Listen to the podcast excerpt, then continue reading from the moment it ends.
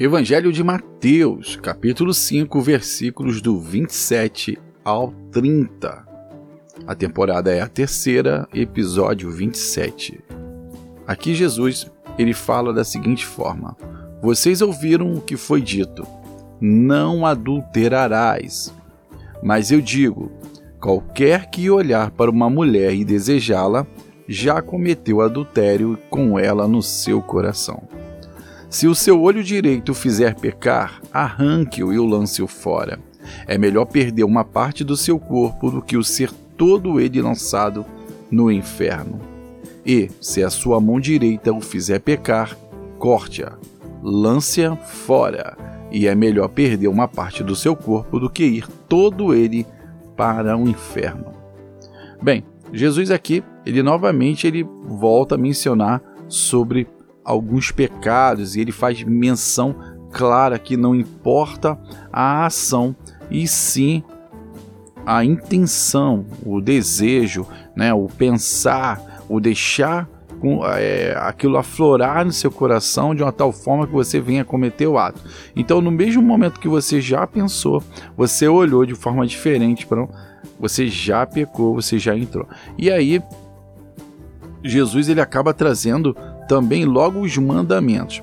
E aí existem duas partes que nós temos que analisar. Primeiro, o que Jesus estava querendo dar uma, dar uma aula exatamente para trazer a realidade dos fariseus, que eram os protetores da lei mosaica, só que eles não viviam a lei mosaica, eles não sentiam a lei mosaica, usavam aquilo como status, status e aí acabavam é, sendo hipócritas, né? E, e não seguindo. Na verdade, estavam ali mais para ter um status social do que mesmo ser um, uma pessoa para poder condenar, julgar, né?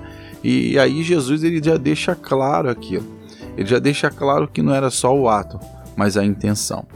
E, e ele acaba trazendo o, o, o mandamento do Êxodo 24, capítulo 24, versículo 14, e em Deuteronômio também, do capítulo 5, versículo 18, que é o não adulterarás, é o olhar para uma mulher casada, ter uma relação, né? É, na época, essa lei, o que, que ela era? Você ter uma relação sexual com uma mulher casada, né? E desde que essa não fosse só cônjuge, óbvio.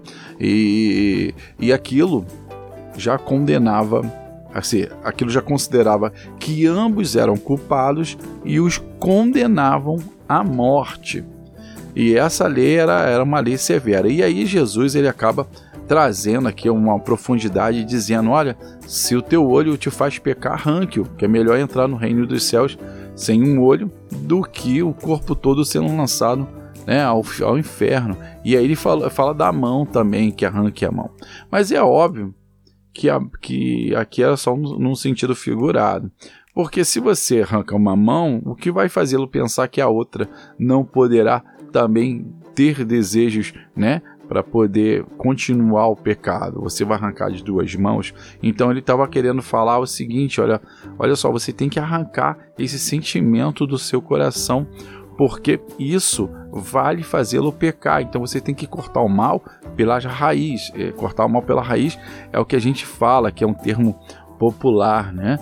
Então, e Jesus ele fala exatamente dentro, ele acaba falando agora no momento dentro de um estabelecimento, quando numa relação entre um homem e uma mulher que eles quando casados, eles fazem aquela aliança com Deus e no momento da, daquela infidelidade ele acaba rompendo né, aquela aliança com Deus, gerando aquela infelicidade. Então ele estava ele tá trazendo à tona a questão do, do, do, do adultério em si. É, ele ensina também que o, que o mal né, ele brota nos nossos corações, que não devemos alimentá-lo, nós devemos nos afastar do, desses maus pensamentos. E esses maus pensamentos também eles acabam nos escravizando. Por mais que você não tenha o ato em si, mas o pensamento ele te escraviza. O pensamento ele te põe culpa. O pensamento ele acaba te tirando da, da unção de Deus. E uma outra coisa muito importante também que nós podemos é, colocar é a questão de que cumprir os mandamentos, cumprir a lei não era tarefa fácil para qualquer um, não. E, aliás, para ninguém, que até então ninguém tinha conseguido cumprir a lei com êxito, né? Por mais puro que fosse a pessoa, ela, ela era pega, pega na, na curva, sempre tinha um detalhezinho. E Jesus, ele era um homem certo para poder é, se colocar em nosso lugar e para pagar o preço desses pecados. O preço, nós é um exemplo, nós fazemos o pecado e Jesus se coloca por nós, porque ele sabe que nós não temos condições de pagar, mas ele veio para pagar a dívida de todos.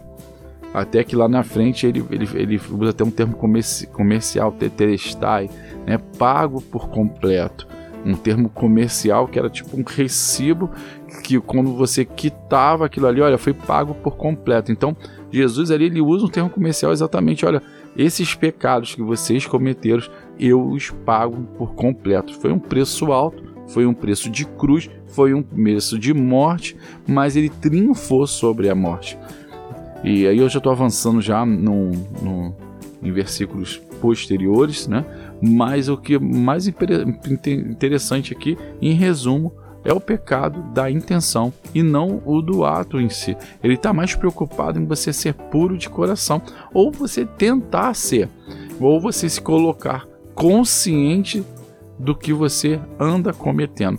É óbvio que o adultério é algo que você consiga evitar, né? é algo que você consegue se controlar, mas até determinado ponto. Por isso que ele fala: coloque, corte o mal pela raiz se houver interesse de ambas as partes e aquela, aquela unção ali não é uma unção legal, obviamente você pode cortar antes daquilo amadurecer ou antes que seja tarde demais e aquilo acabará levando a pecar. E, essa é todo o enredo do que Jesus queria trazer para a época.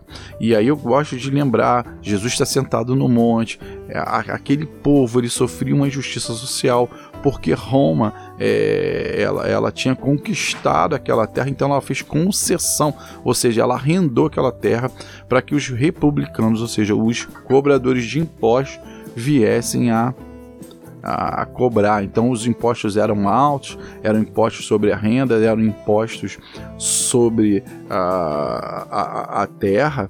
Então as pessoas acabavam não conseguindo pagar e acabavam perdendo sua terra, acabavam mendigando, né, pedindo pela falta de um pão.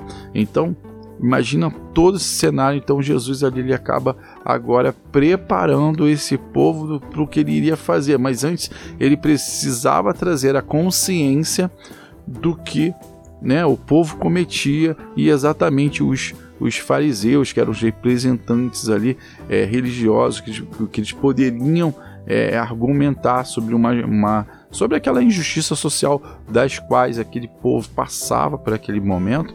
É engraçado que quando a gente fala isso, a gente acaba observando isso muito no mundo, né? Para não falar é, em algumas partes do Brasil, nela toda, mas até mesmo para não sermos seres é, críticos, mas a gente precisa focar naquela área, naquela, naquela época e, e, e entender para quem Jesus estava falando ali. É importante também mencionar que nós estamos ainda falando sobre o lado da lei. Jesus ainda não está na graça.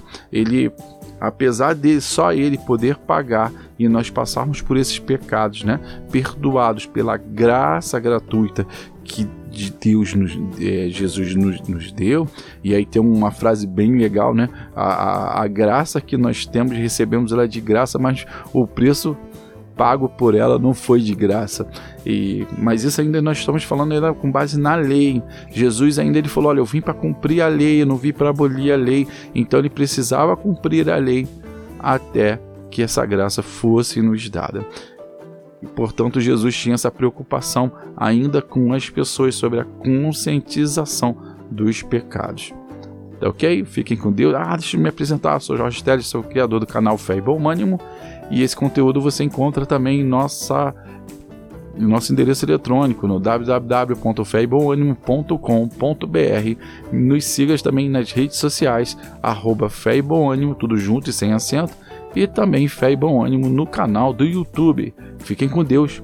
Desejo que seu dia seja abençoado, ricamente grandioso, sobre as bênçãos do nosso Senhor, no nome de Jesus Cristo. Amém. Fiquem com Deus e até o próximo podcast. Tchau, tchau.